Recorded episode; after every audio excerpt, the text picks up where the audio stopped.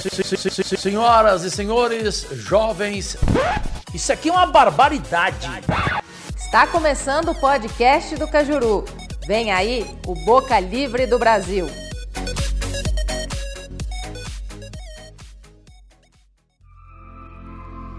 Senador, qual a importância da internet para a democracia? Bom, primeiro, Camila, o meu respeito ao trabalho do Jornal da Cidade Online, que eu acompanho, e o privilégio de estar aqui neste quadro Sete Minutos com a Verdade. Se bem que o número não é legal, né? Sete, sete é número de mentira. Mas quem mente também rouba, então vamos direto à sua pergunta. A internet é o único meio de você comunicar em mão dupla com a sociedade brasileira.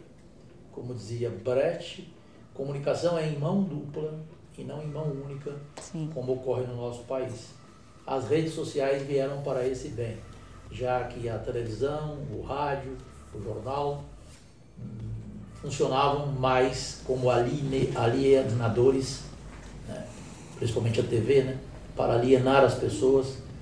É, e a imprensa foi feita para servir ao povo e não se servir do povo.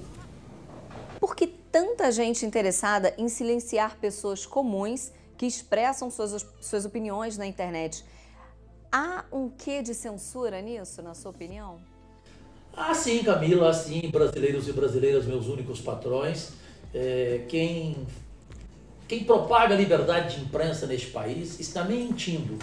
O Brasil tem liberdade de empresa e não de imprensa. Isso há muito tempo. É, talvez o mar de lamas no Brasil, no governo Getúlio Vargas, era mais espalhado do que hoje. Melhorou, evoluiu, sim, mas ainda não é o ideal. A maior parte da nação não sabe o que precisa saber. Assunto factual: reforma da Previdência. A maioria não tem conhecimento algum e vai na boiada. Ou seja, diz que é bom sem entender que é um sacrifício, especialmente para a classe trabalhadora do Brasil. Senador, o governo do presidente Bolsonaro tem apenas nove meses, mas parte da grande mídia fala como se ele fosse responsável por todos os problemas do Brasil. Sendo o senhor político e jornalista, como observa essa relação da imprensa com o novo governo? Primeiro, que a imprensa não deveria ter relação com o governo. Eu tenho uma opinião radical que faz com que a maioria da imprensa não goste de mim mas como eu também não gosto dela, zero a zero. Eu digo o seguinte, imprensa não deveria ter publicidade do governo. O governo não é, prefe... É, não é, não é sorvete, prefeitura não é cerveja. Então o governo tinha que comunicar com a sua população pela internet, pelas suas próprias redes sociais e não gastar bilhões de reais com publicidade de Banco do Brasil e outras estatais. Porque no fundo, no fundo, o governo ele não quer comprar espaços publicitários. Ele quer comprar a sua opinião, uhum. a opinião do jornal da cidade online, o seu editorial. Então essa relação ela é promíscua, ela não traz nenhum benefício. Consequentemente, como o governo Bolsonaro comprou briga com os maiores veículos de comunicação do país, ele recebeu em troca ação, reação. Perfeito? Sim. Antes, governos como Fernando Henrique Cardoso, que gastava bilhões de publicidade, ele era o queridinho da mídia. Tanto que ele saiu sem nenhuma condenação, comprou literalmente a sua reeleição como presidente da República, uma corrupção abismal, e ele hoje faz palestras mundo afora como um sociólogo, como um ex-presidente extraordinário, quando na verdade não foi. Foi para os bancos, foi para os ricos. Essa é a realidade. O presidente Bolsonaro está enfrentando é, pela falta de comunicação, porque aí vem o erro dele também. Você não pode só culpar a imprensa.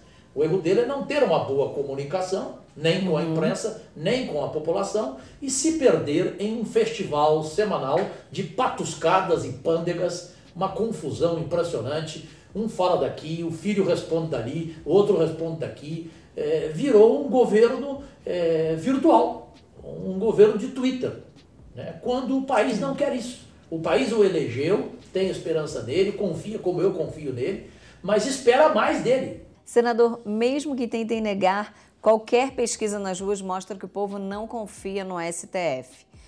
O que ou a quem se deve essa desconfiança? Bom, primeiro, toda pesquisa dá unanimidade do nojo que a nação brasileira tem dessa instituição chamada Supremo Tribunal Federal.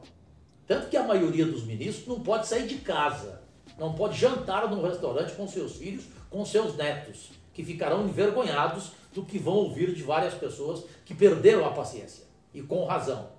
Né? Desse Supremo, em sua maioria, corrupto ao extremo. Os milhões que 11 ministros custam, lá tem até auxílio de morte. Aliás, estou ansioso para saber quem primeiro vai usar esse auxílio. E o principal responsável pela desmoralização do Supremo seja o nefasto Gilmar Mendes. Né? Aquele eu prefiro não encontrá-lo na rua, porque se encontrar, eu vou cuspir na sua cara, mesmo que ele me prenda. Senador, enquanto alguns parlamentares entregam seus mandatos, né, se dizendo ameaçados e saem pelo mundo difamando o Brasil, o senhor, que já foi ameaçado, não só fica no Brasil e ainda bate de frente com poderosos como o próprio Gilmar Mendes. De onde vem essa coragem? Camila, não é coragem. Eu, desde menino, sou assim, fui expulso de escola no primário é, por não concordar com a diretora que puxava a orelha, arrancava sangue. Então eu sempre fui do combate, eu sempre fui da luta. É, eu prefiro a lágrima da derrota do que a vergonha de não ter lutado. Nesse tempo como senador, o senhor acha que os políticos, de maneira geral, se preocupam mais com seus próprios interesses ou realmente em representar o interesse do povo, incluindo os dos mais humildes? A maioria odeia o povo. E nem medo tem, até porque o povo só vai às ruas. Esse é o grande erro. O povo deveria vir aqui, nas galerias, nos gabinetes, em multidões. Não adianta multidão na rua, porque enquanto a multidão está na rua, o político está na bela mansão dele, ou no apartamento de moradia dele, que você paga, de 500 metros quadrados. E evidentemente eu recuso. Aliás, eu sou o único a recusar os 21 privilégios. Pode entrar no portal de transparência do Senado Federal e ver lá, senador Jorge Cajuru. Meu custo é zero que eu acho um absurdo, um desrespeito ao dinheiro público. Então, dizer que político pensa no povo, a maioria não pensa. Claro que existe uma minoria do bem aqui, especialmente nessa legislatura, porém, a maioria, ela não aceita cortar na própria carne o que ela custa na máquina pública brasileira. Quando eu aqui entrei com um projeto de lei, eu quase fui esfaqueado, tipo Bolsonaro. Talvez a faca em mim pegaria. Sou diabético, o Bolsonaro não é diabético eu morreria na hora. Mas quase fui esfaqueado por alguns. Vários, não só alguns. Meu projeto era propor que a gente passasse a gastar 50% só do que gasta em trilhões a máquina pública brasileira, com milhares de políticos, assessores e tanto mais. Mordomias, privilégios, avião, jatinho, uhum enfim, tudo, moradia, auxílio alimentação. Como é que pode você ter direito ao auxílio alimentação? Cortar na própria carne cortar mesmo, Cortar na né? própria carne era o nome do meu projeto. Hum. E cortar pela metade o número de vereadores, de deputados estaduais, de deputados senadores, senador de três, apenas dois, correto? Ninguém. Assim, uma minoria. De 81. Sabe quantos concordaram com esse meu projeto? Quantos? Eu nunca disse isso. Até porque ninguém perguntou também. Jornalista, é difícil saber aquele que pergunta bem. Seis. Nossa. Seis. Falaram para Ju, vamos em frente. Vamos em frente para onde? De 81, seis. Tem político mais preocupado em fazer oposição por oposição só para derrubar o governo? Sim, claro. É o quanto pior, melhor. Ele sobe na tribuna todo dia só para bater no Bolsonaro, é, só para ver o Bolsonaro. Cá entre nós, Camila, tem muito político aqui que torce para o Bolsonaro morrer que, que, que, está chateado com aquela faca não matou o Bolsonaro, aquela facada. Uhum. Entendeu? Então você vê o que é o comportamento daquele que se diz ser humano. Então ele preocupa do ponto de vista político com ele, ou seja, partidariamente. Ele quer o poder, pelo poder. E para isso ele quer destruir quem está no poder. Ele não é Brasil, ele é anti-Brasil. O que o senhor acha desse vazamento de óleo no Nordeste? O óleo encontrado em barris da Shell foi derramado em um ponto do Nordeste, onde as correntes marítimas faziam o produto se espalhar rapidamente. Já se descobriu que o óleo é venezuelano, possivelmente de um navio fantasma em Bangladesh sem GPS. O que seu faro jornalístico lhe diz a respeito desse assunto? Isso merecia, Camila, senhoras e senhores do país, uma CPI urgente. Tem coisa estranha, sinistra por trás de tudo isso. Eu lamento que estejamos em outubro para novembro, final de ano. Você fica pensando, Maceió. Tem um monte de amigo meu que fala, Cajuru, não sei para onde eu vou. Eu tenho que fazer, eu tenho que definir minha viagem logo, comprar passagem mais barata. Para onde eu vou com essa situação? Então, isso é preocupante porque nós vamos perder milhões e milhões quanto ao turismo do Brasil neste final de ano no Nordeste, logo no tão sofrido Nordeste brasileiro. E, e essa questão, para mim, ela não tem que ser discutida de forma rápida assim. Ela tem que ser profunda. Por isso que ela mereceria uma CPI urgente. O que, que o senhor sonha para o Brasil, olhando para o presente e para o futuro? Quando me perguntam eh, na rua eh, o que, que tem de melhor no Brasil, eu falo, os brasileiros. Então, por eles, o que eu sonho é que venha a tomar conta de nós um brasileiro, com amor ao país, com respeito ao dinheiro público e com respeito aos seus familiares, a Deus, a saber que amanhã a conta vai chegar. Hoje nada passa em branco, entendeu? É, é a certeza de que você vai ser cobrado, de que não vale a pena você errar hoje, não vale a pena você ser corrupto, você roubar, você errar, é, você mentir. Amanhã tudo vai ser descoberto e vai ser muito ruim para você olhar para os seus filhos, para os seus netos, para os seus amigos e principalmente saber que Deus sabe de tudo, que sua mãe, seu pai.